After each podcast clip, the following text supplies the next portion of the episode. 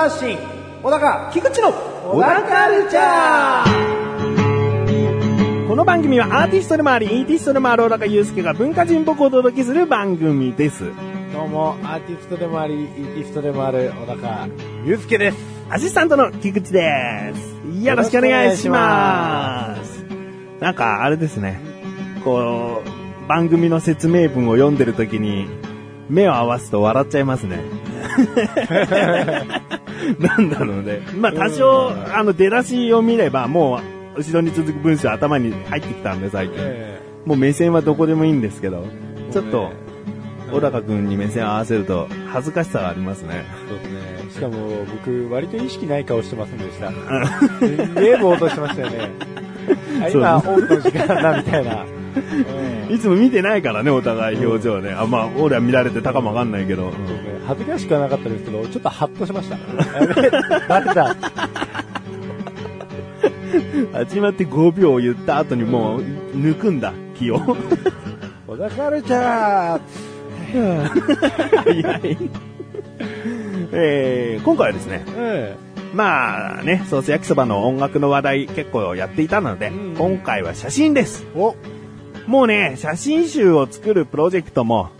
うん。ゆっくり進めておいてもいいんじゃないかなと。なるほどね。うん。うんやっぱりこうテーマを決めた後ね、えー取っていくわけだから、うんそんなじゃあね、来月にはお願いしますとか、そんな早い話にならないんで、そうね。とりあえずもう早急に次の第4弾写真集のうんテーマ決めをしていきたいなとよっ思っておりますが、はいよっもう候補3つ、勝手に菊池が絞ってあります。出たわ。出ましたわ。三つか。3つです。おううん。はい。じゃあ早速いきますかお。願いします。まず1つ目の候補。うん。道。道。うん。これはもう、ね、もちろん、舗装されたアスファルトの道もそうですし、うんえー田舎のあぜ道でもそうですけども、人が少しでも歩いたらもうそこは道と呼べるのかもしれないしね。うん、そうですね。足跡があればもうそれを取れば道なのかもしれないし、うんあとまたこう人が通りそうもないけども道に見えるみたいなうん。風景とかね。なるほどね。まあいろいろと、こう、角度を変えると道んあるんじゃないかなとなるほど。思うんですね。うん。まあこれが候補一つ目です。へえ ー今回もですね、このように二文字シリーズで整えてありますので、え。なるほど。第一弾空、はい第二弾水、うん第三弾人と来たので、うん。これ、二文字シリーズだったのか 漢字で一文字シリーズでもあるんですけどね。なるほどね。うん。えーですので、次行きますね。え2番目の候補ですね。うん。麺。え？麺ですね。麺ってあのー、麺ですか？食べ物の麺ですね。あ麺料理の麺ですね。この麺という、まあ、小高祐介ラーメンも好きですし、ええ基本的に食が大好きなので、いいろいろな料理に出会ってると思うんですね。ええで、結構食事するとき写真を撮ることも。欠かさず撮ってたりもするので、ある程度もうすでに溜まってもいるかなとも思いますし、じゃあね、そのお店ごとのラーメンやうどんやそばなどの写真を載せるだけでじゃあそれでいいのかとなると、うん。うん、東京ウォーカーじゃないんだからみたいな。うん。ただのなんかカタログになっちゃうような気もしますよね。そうですね。だからそこをまたいろいろな角度で、面に見える、えー糸みたいな、うん。面をそう連想させるうん。風景とか。なるほどうね。んうちおっしゃる。麺に見える風景って、何 何 ですようん、まあ、ね。撮ってみないとわかんないですね。あるのかもしれない。人の頭とかね。うん。あもしかしたらなんかこう、チャーシュー一枚乗っけて撮ってみるとか。あ。なるほどね。うん却下だね。まあちょっとそういうユーモア的なとこも踏まえてもど、踏まえても。えーいろいろな感じで。うんうんうん。では三つ目の最後の候補。はい。これはね、ちょっと今までとは違います。お、何が違うかというと、今までは、ものがあるんですね。うん。だから、人にしても水にしても、うん先ほど言った道でも面でも、うんそれが写真に入り込んでいれば、じゃあその写真と言えるんですけれども、次のテーマはですね、レイですか？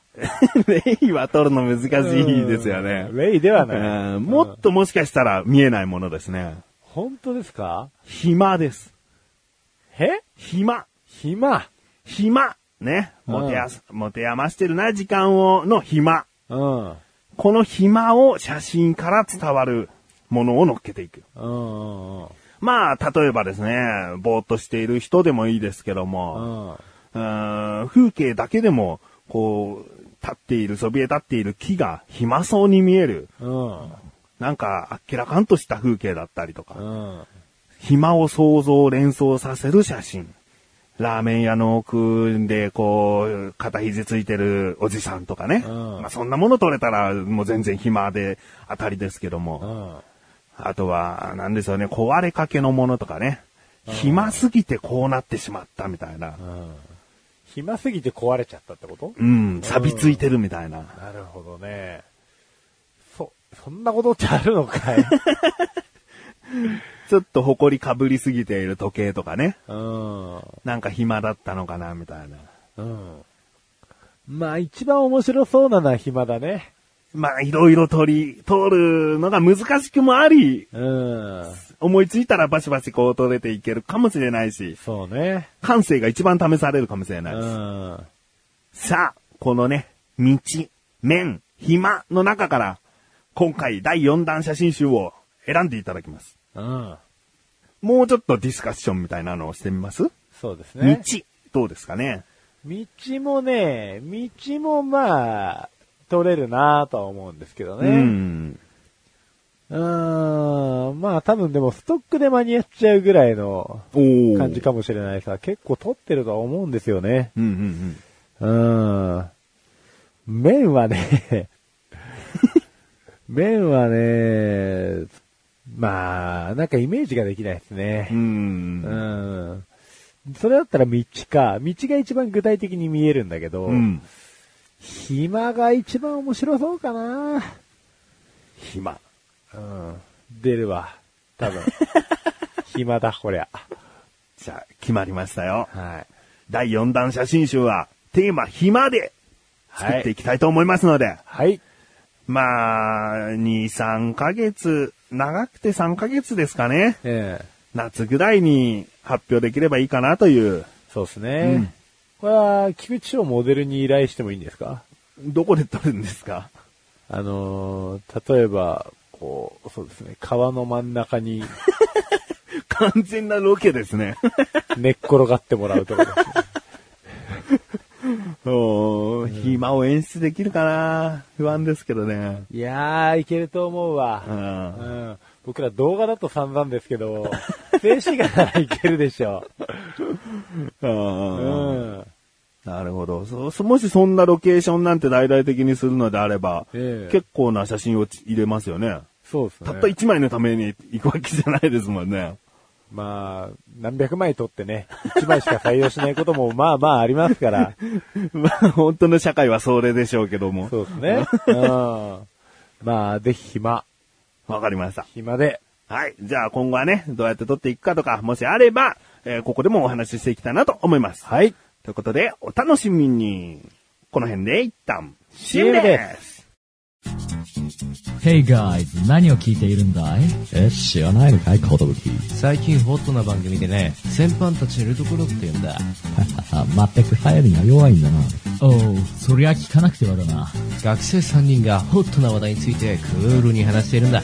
これが傑作でね。だいたい水曜日に更新していて、リスナーにもとても優しいんだ。そいつはいいや。早速検索だ。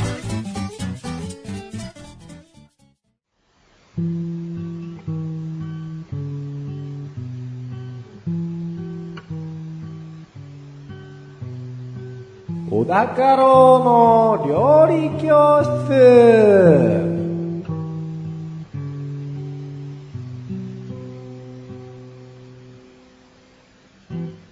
このコーナーは料理研究家の高郎先生に食についてあれこれご指導していただくコーナーです。ちなみに番組内で料理は一切いたしません。先生、お願いします。はい。では今回の料理食材テーマ、何ですか？海苔。海苔。いいですね。そうですね。海苔好きですね。そうですね。まあ、海苔好きですよね。まあ嫌いなね、人もいるのかね。うーん、食べ過ぎて気持ち悪くなってちょっと嫌な、嫌だなと思った時ありましたけど。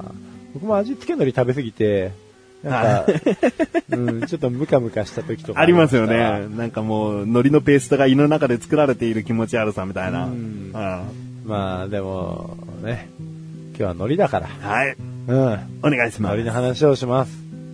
まあ、日本語の海苔はですね、これ、ぬらおうを語源としており、と書いてあったんですけど、うんまあぬらぬらするの意味意味らしいんですね。ぬらぬらする。おうでもこれがなんで海苔になったのかは全く書かれてなかったんで、まあ、語源はぬらだと。ぬらぬらするの意味は何ですか？うーん、なんか、ぬるぬるするってことです。おー、うんなるほど。じゃあ乾燥する前の状態を名前につけたと。うーんまあ多分そういうことだと思うんですよね。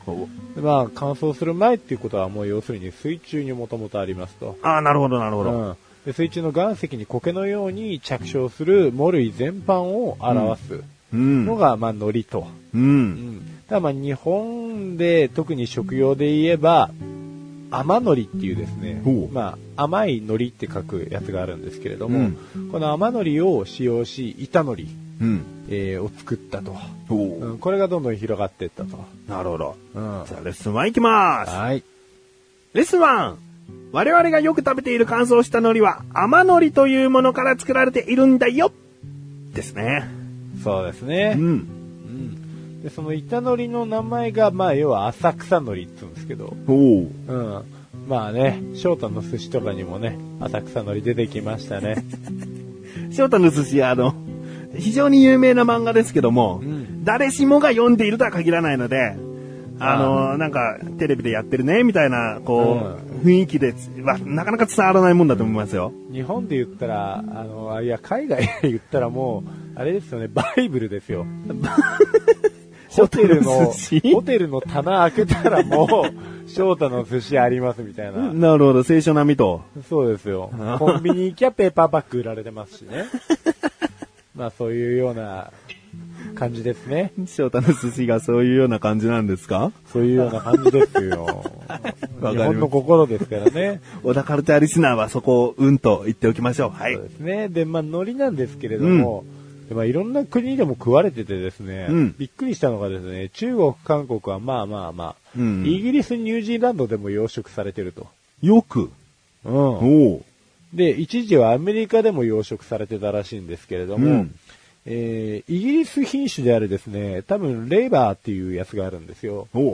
で、イギリスのウェールズ南部地方で古くから食用されていると。うん海苔食ってるイギリス人と。おうただですね、ちょっとつ食べ物としての食い方が違うんですよね。板海苔にしてとかじゃなくて、まあ、茹でてペースト状にしたものうん。とかをパンに塗ったり、うん油で揚げたりして、っていう感じで食ってるらしいんですよ。見た目はあの、海苔佃煮みたいなことですかね。うんそうですね。イメージとしてはそっちなんですけど。じゃあレッスン2いきます。はい。レッスン 2! 海苔は日本やアジア以外にもイギリスやヨーロッパなどでも食べられているんだよですね。そうですねね。で、あと、日本の海苔はですね、一応ラテン語圏でも、ノリで通じる場合もあるらしいと。うん。なので、まあ、日本のその板海苔的な文化もちょっとずつ、うーん、輸出されてきてはいるのかな、みたいな。うん。まあ、お寿司も広まってますからね。そうですね。はいでも結構外国人の方とかね、こう、なんか、かっぱ巻きとか食うと、いいっつって、ほそうのまま海苔出してたりしますね。おー、嫌いな人もまだまだいると。うんうん。あの、味わい深さとかパリッとした感じがね、分かってないっていうね。勝ってない、合わないってことですね。ね。でですね、うん。日本での歴史なんですけれども。江戸時代にですね、品川沖、うん。まあ、いわゆるですね、品川沖で作られてた海苔があったんですけれども、ん品川海苔って言って、まあ、寿司屋さんなんかでよく利用されてたので、江戸前海苔と言われていたと。はいはいうん。で、えっ、と、せんべいなんかにも巻かれてましたよ。おー、巻いてますね。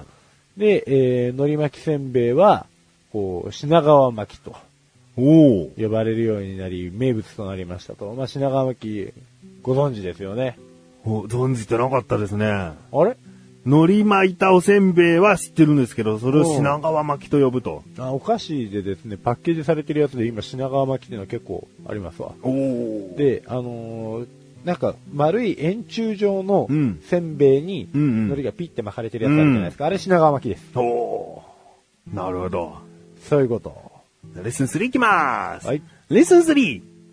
海苔を巻かれたおせんべいは品川巻きと言うんだよですね。うですね。んまあなんか今はね、だいぶいろいろカテゴリーが分かれてきてるんで、うん。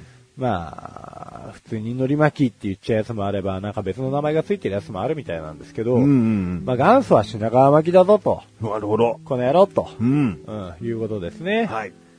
じゃあ、レッスン4いきますか？言ってください。じゃあ、レッスン 4! はい。磯辺焼きって美味しいよね。もう言う前からちょっとにやけてたじゃないですか。もうね、もう、こんなのレッスン4ですよっていう雰囲気を自ら出して、磯辺焼きは美味しい。そうですうね。ん。もう、それ以外に言うことはないんですよね。自分も餅の中では磯辺焼きが一番好きですよ。そうですよね。うんまあ、あれ、美味しいですよ美ね味。しいですね。本当に美味しいですよね。そこしかないですか？うんあの、自分はね、こうもう焦げて割れちゃってるぐらい焼かないと、うん醤油が染み込みにくくなってる気がして、嫌ですね。こう綺麗に焦げ目なく、でも中までちゃんと火通ってますよっていう真っ白い焼き餅じゃ、うん醤油がもう表面にさらっとしかつかないんですよ。落ちちゃうんですよね。うんまあ、そこをね、うまく海苔を使ってね、うん染み込ませたりする技法もあるんですが、うんできればこうやっぱバキバキって割って、そうですね。その中にも醤油染み込んでいってるよ、みたいな。あのー膨らましすぎて、餅を、うんもう餅の話になっちゃうけど、あのーこうなんか本体と、うん。その殻だけと分離しちゃう時あるじゃないですか、完ああ。ありますなんか一見ね。2個あるけど、実は1個みたいうな。ん、ただ伸びちゃっただけみたいな。そうなんでもあれもちょっと楽しいですよね。あれも楽しい。あれも豪快にもうそのまま醤油に漬け込んで、だんだんちっちゃくなるから、もうそれももう、海苔で思いっきり巻いてうん食べちゃいたい。なんかね、1.5個食ってる気持ちうになるしね、ん、なりますけどね。ね。はい。はい。ということで今回のご指導は以上ですね。はい。先生、ありがとうございました。はい。どうも皆さんはじめまして、吉野と申します。まあ時間は決まってないんですけど、まあ30分行くか行かないか、15分で終わる可能性もある。さつまいも部ってどうかな俺さつまいもそんな好きじゃないけど、西郷さんが好きで、さつま。え、さつまがどこかすら、えー僕の実名が吉野が一切ありません。あの、その毎週更新なんで、あの、ゆるく聞いていたださつま部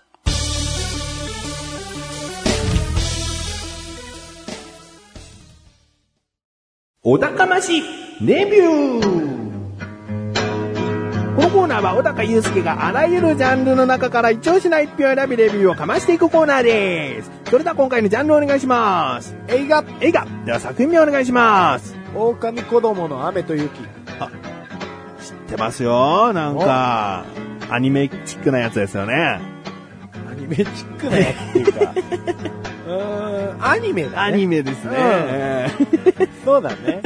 アニメチック。うんチックって言うとね、なんか、粘土のアニメーションなのかみたいになっちゃいますからね。うんそうね。うん。まあ、じゃあレビューをはい話していきますか。かましてくださいよ。うんまあ、これもう本当最近ですよね。2012年7月21日に公開されたん日本のアニメーション映画です。はい、アニメーション。うん。で、監督がですね、こう、サマーウォーズとか、うん。えー、時をかける少女とか、うん。えー監督された細田守さんっていう方はいはでございますねい。う。ん。で、この方が監督した作品で、今回初めて自ら脚本も手掛けましたようん。というような内容で、僕これを見ようと思ったきっかけがですね、えーこの映画の音楽を担当されている方が好きで。高木正勝さんっていうんですけど、おう。うん。あのーなんていうんですかね、映像と音楽をシンクロさせるような作業をしてたりとか、うん。あとは最近だと組曲とか、うんドコモのえー、松田龍平さんが出てる CM とかの音楽とかも担当されてる方なんですけど。すごくいいピアノを弾くと。うん。うん。もうコロコロ転がるようなね。で、これを、ちょっと聞きたいがために、サントラ借りりゃいいだけなんだけど、サントラ借りたついでにちょっと物も見てみようと思って見たわけですわ。うん。当たりです。お当たりでございます。よかったんですね。そうですね。よかったっす。あのー、菊池翔がですね、一番最初にですね、アニメチックなやつですよねって言ったのも、あの、なんとなく、合ってないわけでもなくてですね、うんアニメアニメしてる感じじゃないんですよね。うん多分、ちょっとこう、とっつきやすさも出したりとか、いろんな人に見てもらいたいのか、うん。うん、または、こう、感情移入しやすくさせるためか、うん。割とその、リアリティのある感じのうんタッチというか、おう。うん。まあ、キャラクターがデフォルメされすぎてない。うんうんただ、あのー感情がこうバーンって爆発するところとかに関しては、ちょっとアニメっぽい表情になったりする部分もあったなと思ったんですけど、うん。話の筋がですね。まあ、狼子供っつうぐらいですから、うん。まあ、狼子供の話ですわ。子供狼じゃないんですもんね。そうですね。で、まあ、流れとしてはですね、うんあれです、えー、19歳の女の子がですね。狼男と出会って、うん。で、その間に生まれた狼子供の、えー、姉と弟、おう。うん、姉がですね、雪の日に生まれたんで雪。うん。で、弟が雨の日に生まれたんで雨なんですけど、おう。うん。まあ、この二人が、えー成長して自立するまでの13年間とうんいう流れなんですね。うん。で、えーこの二人がですね、まあ、結局狼子供なんで、狼にもなっちゃうんですよ。うんうんうん。でも普通の人間にもなっちゃうんですよ。うん。うん。で、どっちの道を選択して、今後生きていくのか。うん。うん。狼人間ってなんかこう人間社会にこう紛れ込んで、いざとなったら狼になってうん食っちゃうみたいな。満月の夜に食っちゃうみたいな。感じだと思うんですけれども、この話の面白かったところは、まず人間と狼が交わるシーンとかもあったり、おう。うん、まあちょっとね、こう、やらしい感じ、そんなにないんだけどね。うんでもそれは、もう野生の狼としての狼。ほんとね、ちょっとね、うん、あのー野生の狼としての狼、あ、その出会った狼男は、なんかちょっと、ハーフっぽい感じだった。半分狼。うんうん。で、あの、子供とかはね、もう完全にハーフにもなれるし、完全な狼にもなれちゃうんですよ。おう。うん。だからどっちにも転べるんですね。うん。で、こう、姉の方とかは、最初かなりわんぱくで、うん。もうこっちがどっちかというと野生に行きそうだなと思ってたんですけど、うん小学校に通い始めて、徐々に人間社会の方に。うん、こう、転がり落ちてとか。で、弟の方がですね、うん。どっちかというとすごく内向的な男の子なんですよ。うん。うん、で、虫とかも怖がってたんですけど、学校でちょっとつまはじかれちゃって、逆に今度山の方に行くんですね。で、狐の先生っていうのがいるんですけれども。その先生について山についてこういろいろ学んだりとかして、うん徐々に徐々にこう、狼の道に惹かれていくと。うん。で、それを普通に見守るお母さんね。で、狼男はもう実は死んじゃってるんですよ。あ、お父さんは死んでる。お父さんは死んじゃってるんです。雨が生まれた日にう、ん。雨に、あの、お母さんに栄養があるものを食べよう、食べさせようと思って、うん。生地かなんかを狩りに行ったんですよ。おう。うん。そしたら、普通に死んじゃったの。なるほど。うん。で、保健所の人とかにゴミ袋に入れられて、そのシーンをお母さんが見守るみたいな。うんまあ切ない感じですね。そうそうそう。で、まあ、姉と弟の人生も凄まじいものはあるんですけど、うんこの映画何がすごいってですね、お母さんですわ。もう半端じゃなく受け入れるんですよ。お父さんが死んじゃったことも辛いじゃないですか。うん。で子供がまあまずノーマルじゃないわけじゃないですか。うん。だから、最初都会で過ごしてたんですけど、もう徐々に徐々に世間様の目がね、病院に連れて行くときも人間用の病院か狼用の病院かみたいな、動物病院か。悩んだりとか、学校にもなかなか登録させられないし、うん。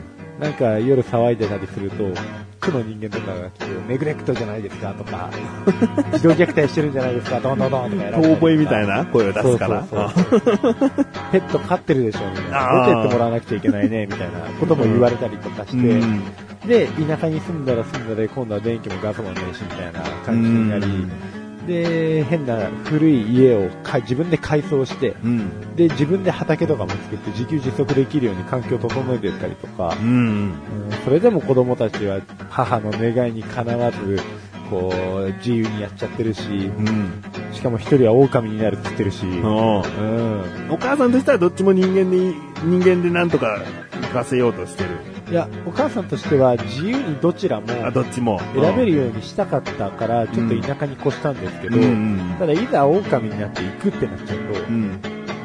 うんなんかもう一生の別れに近いぐらいの、ううんん感覚になるとは思うんですよね。なんで、でも最終的にはそういった部分も受け入れていくっていうのはあるんですけど、うん。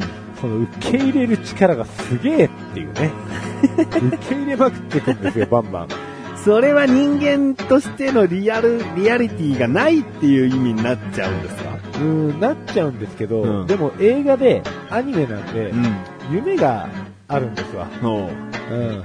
で夢を与えるっていう意味とか、こういう人間になりたいとかっていう意味では、うんうんマザー・テレサ級ですわ。ある意味本当にリアリティがない。うん。そこまで寛容になれるわけがないんだけど、うんこうなれたらいいなって思う部分では、うん。すごくいい映画でしなるほど。た。うん。バーチャルだからこそ、アニメだからこそちょっと納得できる部分だったと。そうですね。うん映画はやっぱりでもこれぐらい、いろいろ与えるものがなきゃダメだと思いますわ。んうん。わかりました。まあ、アニメーションの映画をレビューするのも少ないとは思うので、です今ね。回の星の数いってみたいと思います。はい最大が5つ星ですが、いくつですか？つつもうかぶってましたけど、1個か5つかのいいですからね。つつ5つ星。はい。もう満点ですね。うん。やっぱり見終わった後、ああ、でもこれはネタバレになっちゃうんですかね。見終わった後のこう、心の具合というか、ええ。すがすがしいですよ。すがすがしい。そうですね。じゃあ見て、まあ納得はするという結末なわけですねそう。ですね。あと音楽があマジでいいんで、サントラもぜひね、借りれるんだったら借りた方がいいですけど、あうん。まあ劇中に流れてるやつを聞くだけでも相当癒されると思います。うん。はい。わかりました。ぜひ見て、聞いてみてください。はい。ということで、今回は映画というジャンルの中から、狼子供の雨と雪という作品をレビューしました。以上、小高ましレビューでした。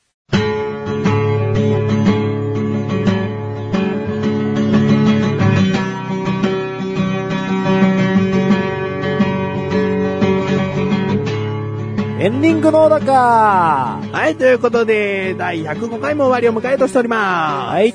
えー現段階でですね、小高ましレビュー宛てにメールが1通届いておりますので、はい。こちらのね、メールでレビューをいつか、まあ、近いうちですよ、もちろん、したいと思っております。はい。えー料理教室には届いてませんのでね、何か、うんこう、こんな料理全然知識ないんだけど、どうなのみたいなものとかね、え単純に食材、うんえのきだけのこともっとなんか知りたいなとかね、うん。えー栄養ないと言われてるけど、これはどうなのとかいろいろと、え料理教室にメールもいただけたら嬉しいですね。はい。えーあとは、そうですね。基本的な部分で言うと、小高祐介写真と音楽と旅行といろいろな好きなものを、えー小高ルチャー聞いていればわかると思うんですけれども、そのことに関する質問とかね、そうですね。音楽で、えーミック・ジャガーみたいになりたいんだけど、どうしたらいいの？みたいなことでも、小高祐介はもうバシッとミック・ジャガーのなり方を教えてくれますそうから。ですね。まあ、それはメール来てみなきゃね、答えないですよね。そうですね。うん来たところでね、流してやりますけどね。でも10分弱は絶対話しますよ。うーん、そうでしょうね。えー、どしどしお待ちしております。はい。ということで、小田カルチャーは2週に1度の水曜日更新です。それではまた次回お楽しみに。さようならさようだかい。ミックジャガー。ミックジャガー聞くイメージもともとないけどね、小高。いやー聞いてた？多分聞いてますね。聞いてるんですけど、にハマらなかったってことでしょうね。じゃあそんなにハマらなかった人になるにはどうしたらいいかみたいなことになってそうですね。興味がないから、すごい